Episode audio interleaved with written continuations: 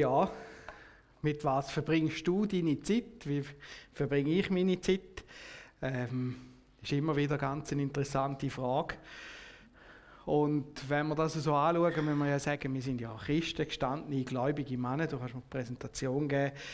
Und da geht es ja darum, dass wir Frieden bringen. Im heutigen Text geht es aber auch darum, dass Jesus polarisiert. Es ist nicht gerade der einfachste Text. Ähm, es geht um die Frage, wie gehe ich mit dem Evangelium auch um? Und auch um die Frage, zum Beispiel Frieden um jeden Preis. Gibt es einfach Frieden, dass wir sagen, ähm, um jeden Preis müssen wir Frieden halten? Irgendwie geht da der Präsenter nicht. Kannst du mir die nächste?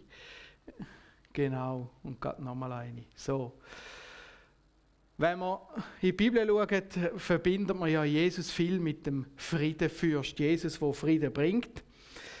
Im Jesaja lesen wir schon im Jesaja 9, Vers 5, denn uns ist ein Kind geboren, ein Sohn ist uns gegeben und die Herrschaft ist auf seinen Schultern. Und er heißt, und jetzt können wir da ganz schöne nehmen, oder?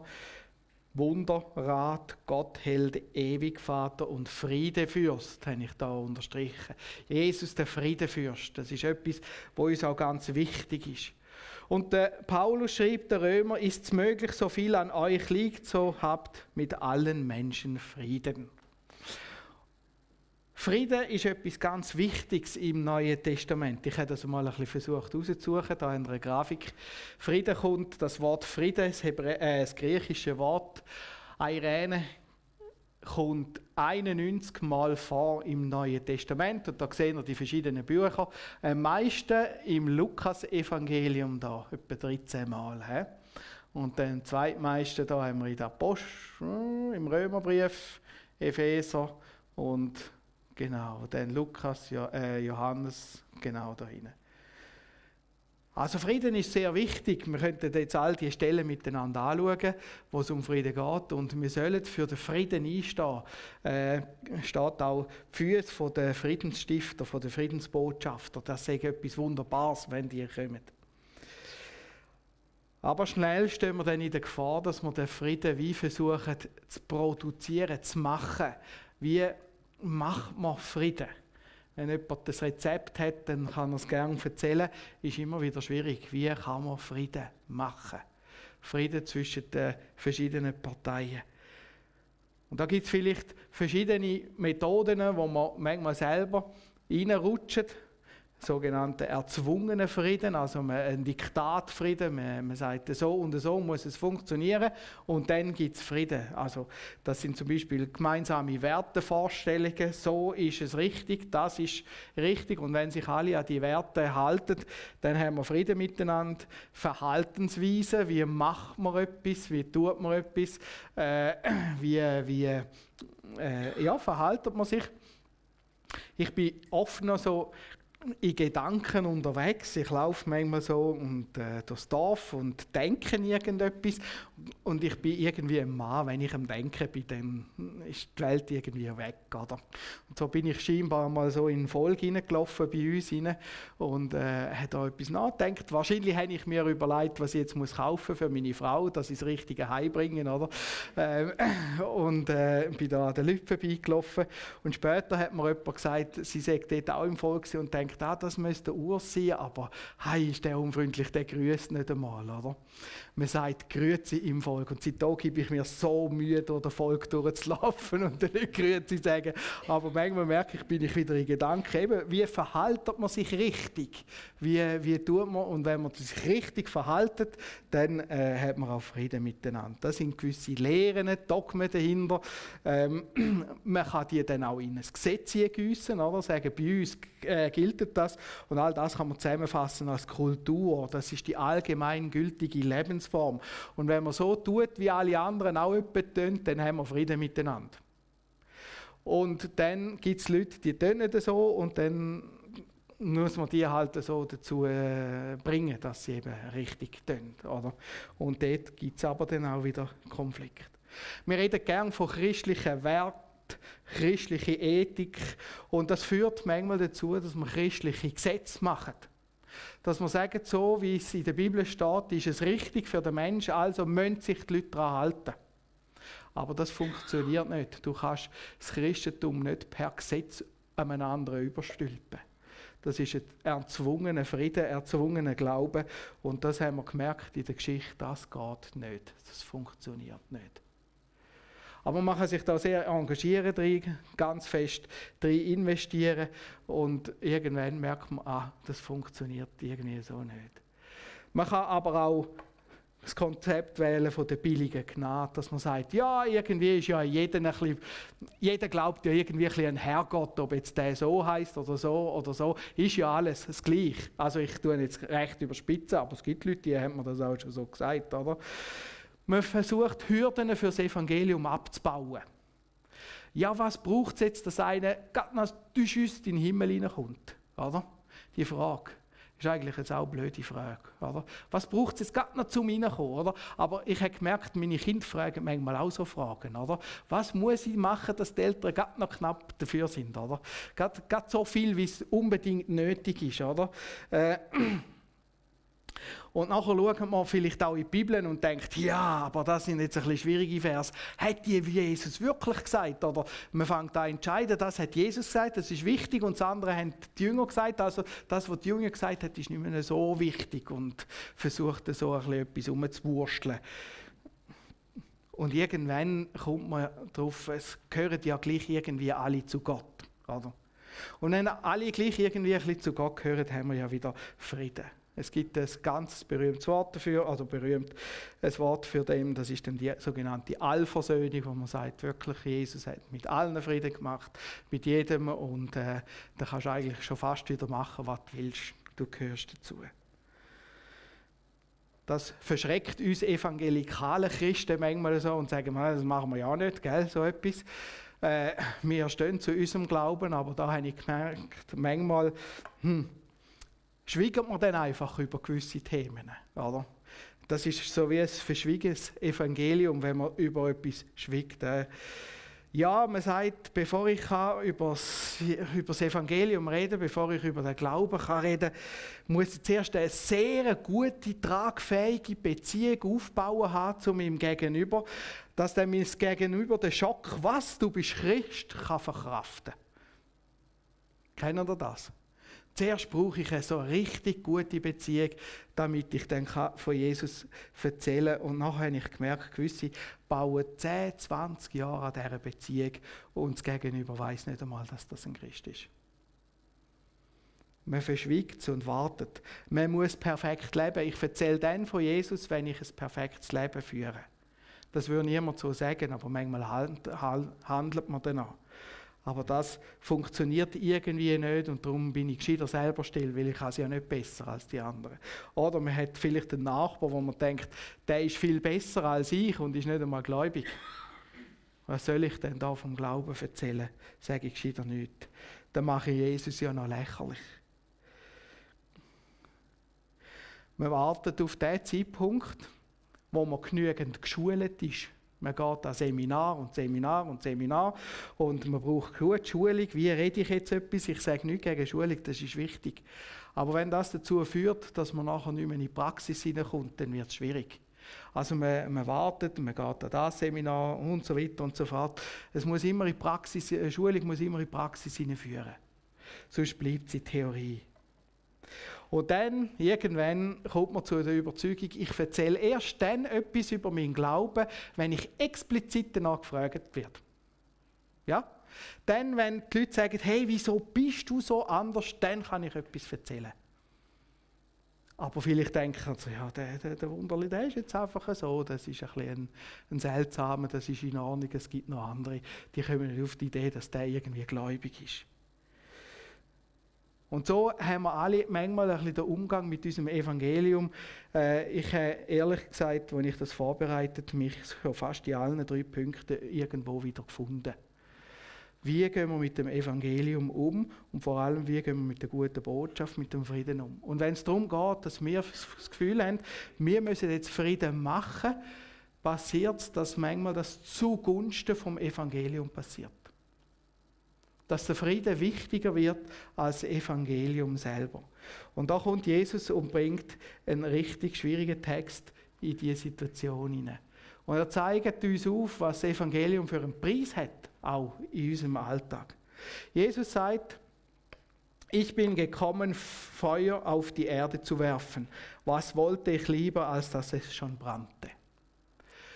Für, das ist eine ganz verrückte Sache. Und das kommt da in der Bibel, kommt das immer wieder führen. Äh, das Feuer. Das Feuer, das kann extrem viel zerstören. Feuer hat eine Gewalt, Feuer ähm, kann Angst machen, Feuer ist lebensbedrohlich.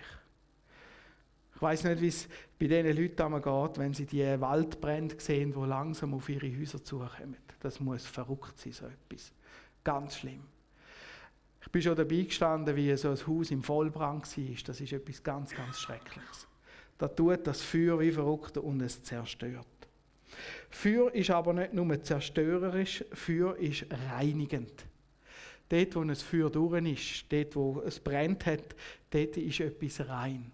Asche ist 100% steril, weil das Eisen äh, heiß in, in so einer Hitze verändert worden ist, dass dort wirklich nichts mehr kann leben dran. Feuer ist reinigend und genau so in diesen Bildern wird das Feuer auch immer wieder gebraucht, im Neuen Testament, auch von Jesus, seinen Jüngern oder vom Johannes der Täufer. Wir haben hier den Vers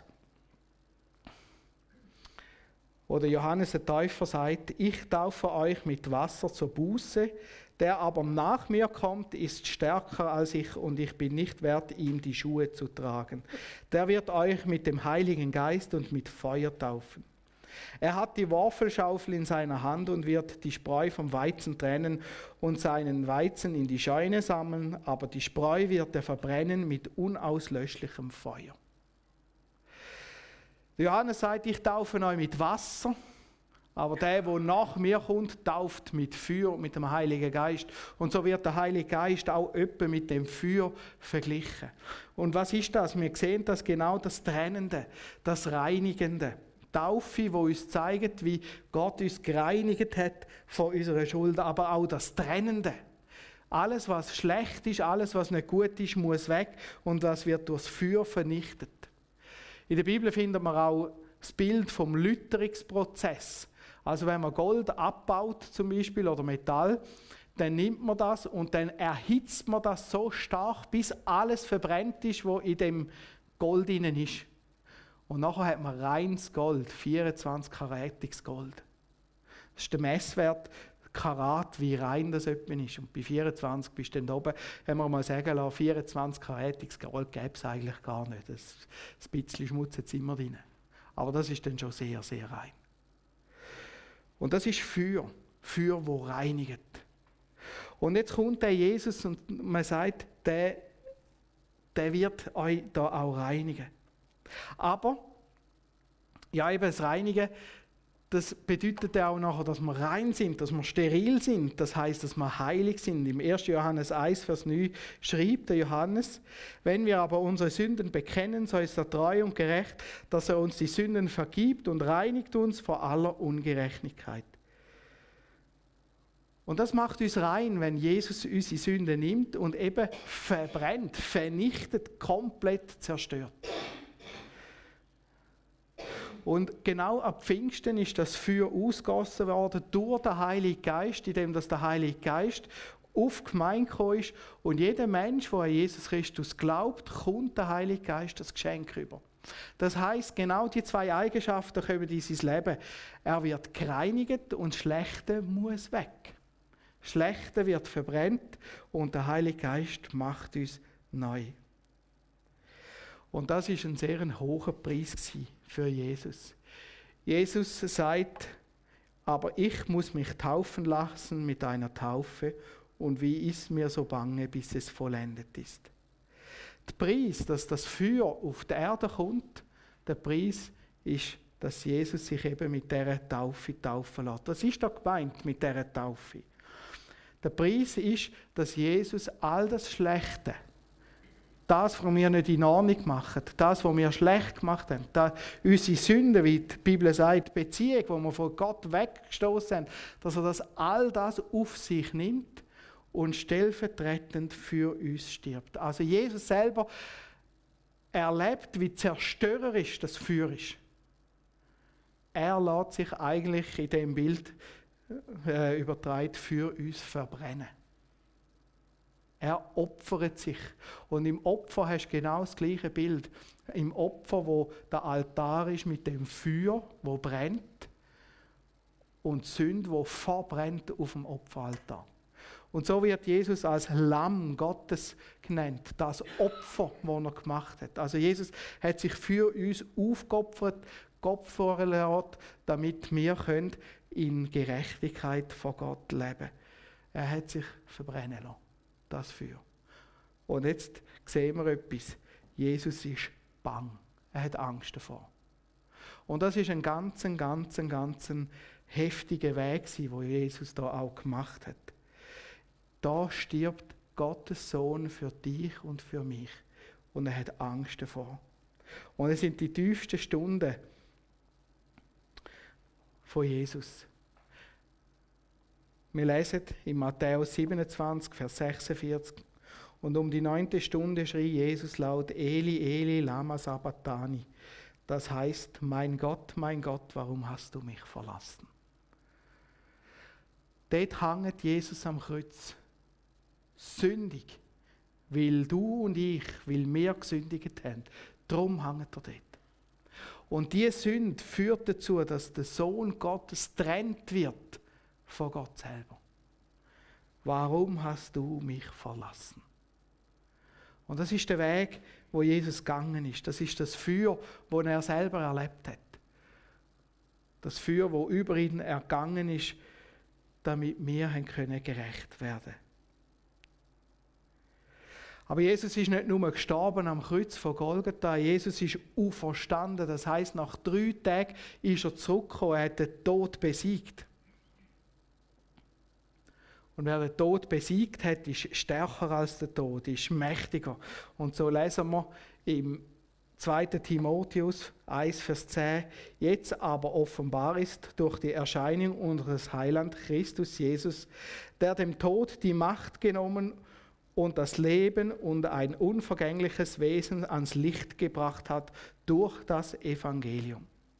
Jesus ist nicht tot geblieben, er hat das Feuer nicht ähm, nur müssen erleben Er hat den Tod besiegt, ist zurückgekommen und ist jetzt stärker als der Tod. Und jeder Mensch, der an Jesus glaubt, der darf jetzt genau das in Anspruch nehmen, dass dann durch Jesus gereinigt worden ist. Dass das Feuer wo Jesus eigentlich gespürt hat, uns gereinigt worden hat. Jetzt sind wir rein durch Jesus und ich darf zu Jesus kommen und sagen, Herr Jesus, das ist mein ganzes Leben. Alles, was ich falsch gemacht habe, alles, was nicht richtig ist, nimm du mich und reinige du mich. Und dann kommt Jesus mit seiner reinigenden Kraft und baut mich auf. Nimmt all meine Sünden weg und reinigt mich, dass ich heilig bin. Ich bin so steril, so rein wie Asche. Das ist etwas ganz Faszinierendes. Und jetzt bin ich eine heilige Person, das heißt komplett rein. Komplett heilig. Und als komplett reine, heilige Person kann mir der Tod nichts mehr anhaben. Ich darf ewig mit Jesus leben. Und das ist das Evangelium. Ich darf ewig mit Jesus leben. Und das Evangelium lautet, auch du darfst ewig mit Jesus leben. Und das ist das Größte, was passieren konnte. Und Jesus hat das für uns gemacht.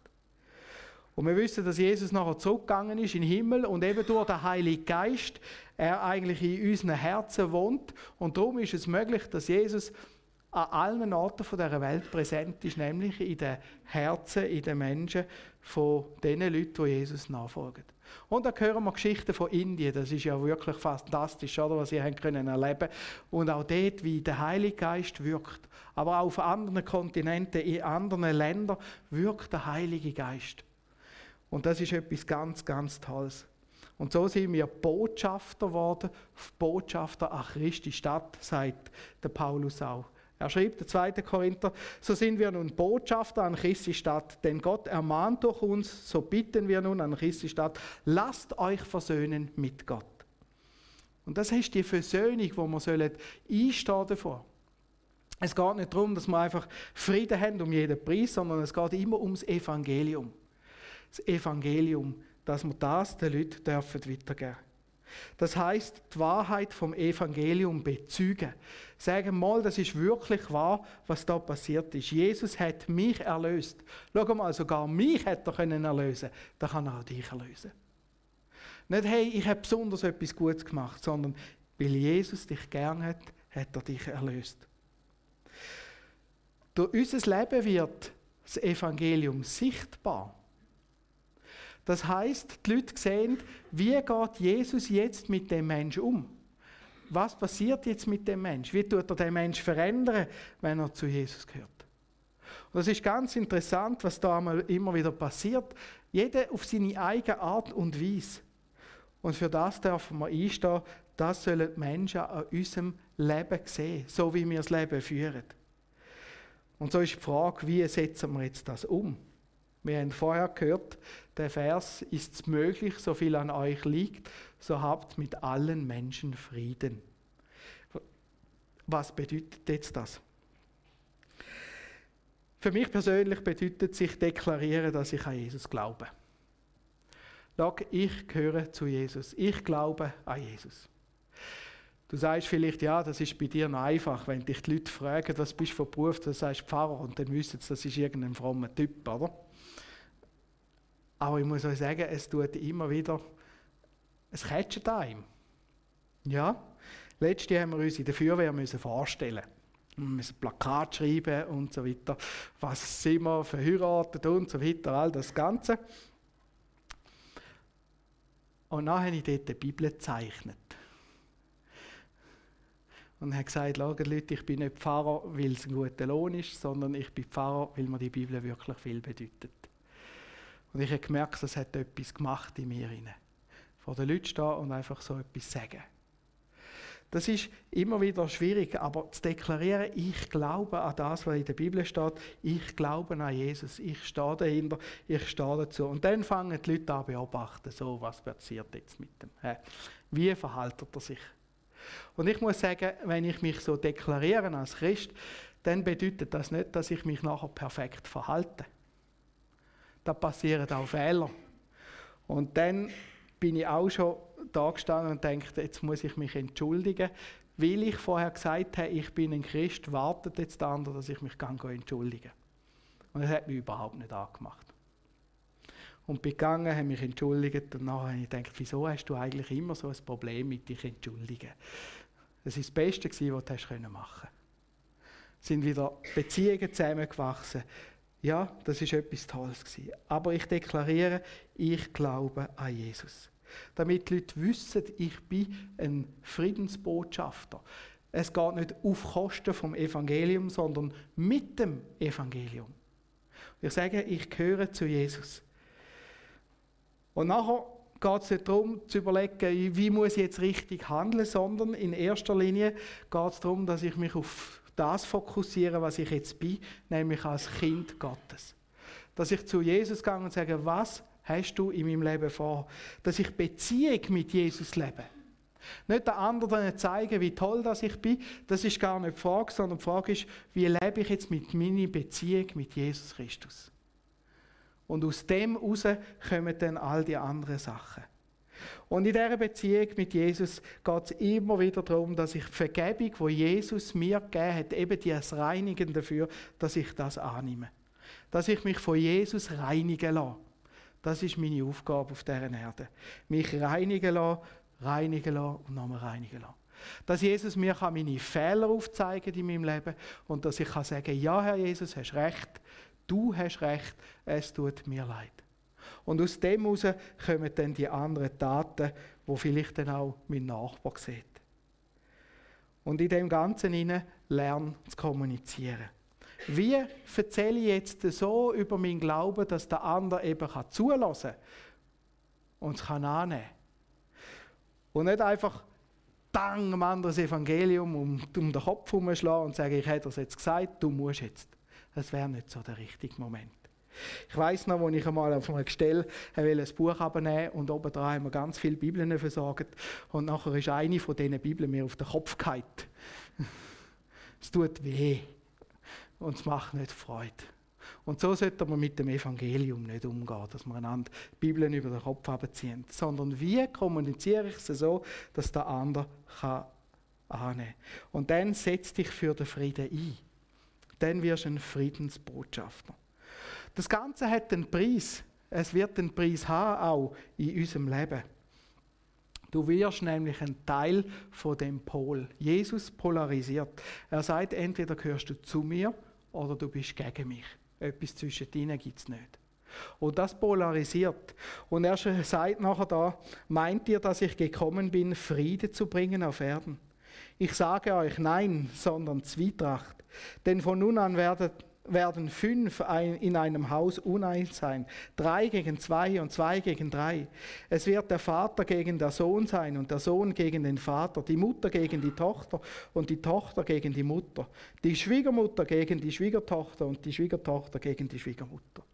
Da sehen wir, da geht ein Riss durch die Familie durch. Wir haben das gehört vorher von der Rebecca mit ihrem Schulleiter, wo eine von der einzigen ist, wo gläubig ist in seiner Familie. Und das sind Risse, die durchgehen. Ja? Äh, Streit. Zweitracht ist, wenn zwei verschiedene Meinungen sind und dann gibt es Streit. Und dann gibt es einen Riss durch die ganze Familie durch und das tut weh. Der Riss wegen dem Glauben. Nicht, weil wir das so haben wollen, nicht, weil wir Recht haben, sondern weil wir jetzt Jesus in unser Leben aufgenommen haben. Und sagen, ich will mit Jesus leben. Und das bedeutet, dass sich Leute von uns abwenden. Nicht, weil wir uns abwenden wollen, sondern das ist ein Folge dazu, weil auch Jesus polarisiert. Und das tut weh. Das kostet etwas. Das sind manchmal ganz gute Beziehungen, die stehen.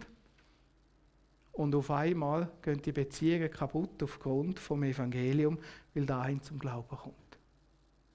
Und dann überlegt man sich, ist mir das wert? Wie wichtig ist mir das Evangelium? Und ich glaube, in diesen Fragen entscheidet sich, wo wir stehen, wo unser Herz steht, auch, wenn der Riss durchgeht. Und Jesus sagt, ich bin gekommen, um den Riss zu bringen. Das heißt, er ist gekommen, um eben seine Leute zu rufen, dass auch die Leute zu ihm stehen und sagen, ich glaube an Jesus und das wird der Riss bringen. Und Jesus weiß ganz genau, da werden nicht alle glücklich sein darüber. Und Jesus weiß, ich werde nicht alle können erlösen. Ich erlöse alle am Kreuz, aber es werden nicht alle annehmen. Und ich glaube, Jesus selber leidet ganz, ganz groß unter dem Riss, wo da passiert. Aber es ist eine Tatsache. Und weil das eine Tatsache ist, soll es mich nicht davon abhalten, dass ich nichts mehr vom Evangelium sage. Nein, wenn das so gewesen wäre, wäre ja Jesus auch nicht gekommen, wenn er gesagt hätte, das will ich nicht. Es ist viel wichtiger, dass wir die Erlösung überkommen und dass wir für das Evangelium einstehen. Und so bedeutet es auch, dass wir den Preis zahlen unter Umständen, dass eben nicht alle toll finden, dass wir an Jesus glauben, dass nicht alle glücklich sind, dass wir Christen sind. Und das führt bis heute dazu, du hast es vorher auch gesagt, dass Christen verfolgt werden, dass sie gefangen genommen werden, misshandelt werden. Aber auch wir in unserem Umfeld haben das erlebt, wie sich Leute abwenden von uns, einfach weil wir Jesus gern haben. Jesus sagt an einem anderen Ort aber auch, dass ein Lohn drin ist. Er sagt in Markus 10, 29 bis 30, Jesus sprach, Wahrlich, ich sage euch, es ist niemand, der Haus oder Brüder oder Schwester oder Mutter oder Vater oder Kinder oder Äcker verlässt um meinetwillen und um des Evangeliums willen, der nicht hundertfach empfangt, jetzt in dieser Zeit Häuser und Brüder und Schwester und Mütter und Kinder und Äcker mitten unter Verfolgungen und in der kommenden Welt das ewige Leben. Jesus sagt, ja, der Riss gibt's, aber du kommst auch jetzt, und das finde ich so schön in dieser Stelle, in der jetzigen Zeit wieder über. Brüder, Eltern, Schwestern, Geschwisterte, Mütter. Also das sind Menschen, die auch mit mir an Jesus glauben und auch die können Beziehungen wieder entstehen, die genau so tragfähig sind wie die Beziehungen, die ich vorher verloren habe. Und ich finde das so schön, dass er sagt, schon jetzt Wir müssen uns nicht vertrösten auf irgendwann, wenn dann Jesus wieder kommt, sondern jetzt kommen wir die Beziehungen auch schon über. Und darum ist ja auch eine Gemeinde so etwas Wertvolles, dass wir zusammenkommen und die Beziehungen bauen, untereinander, miteinander, die uns stärken in unserem Alltag, gerade dort, wenn wir vielleicht so einen Riss erleben.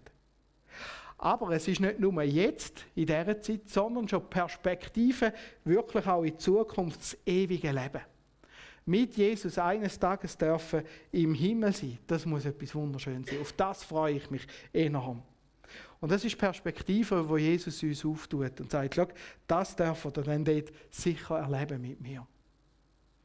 Und so gibt es ja einen Riss. Jesus polarisiert, aber er gibt uns auch die nötigen Ressourcen, die nötige Kraft. Er steht uns bei jeden Tag, aber er schenkt uns auch Menschen an unsere Seite, die uns da helfen. Jesus ist nicht gekommen, Frieden zu bringen, sagt er in dem Text, sondern er ist gekommen, zum Polarisieren, das Feuer zu bringen. Jesus reinigt uns von unseren Sünden. Und jeder Mensch, der will, darf das Reinigende annehmen. Aber nicht jeder Mensch wird das annehmen. Und so ist jetzt auch die Frage an dich, wo stehst du? Wie gehst du mit dem um? Auf welcher Seite stehst du? Hast du Jesus in deinem Herzen? Hast du den Friedenfürst in deinem Herzen? Oder hast du dich gegen ihn äh, gestellt? Und wie kommunizieren wir das? Wie gehen wir mit dem Frieden um? Wie handeln wir gegenüber unseren Nächsten? Das ist ein Text, der mich ganz neu, ganz fest herausgefordert hat in diesen Fragen. Und ich mache euch Mut, bleibe dran an diesen Fragen. Amen. Ich will noch beten.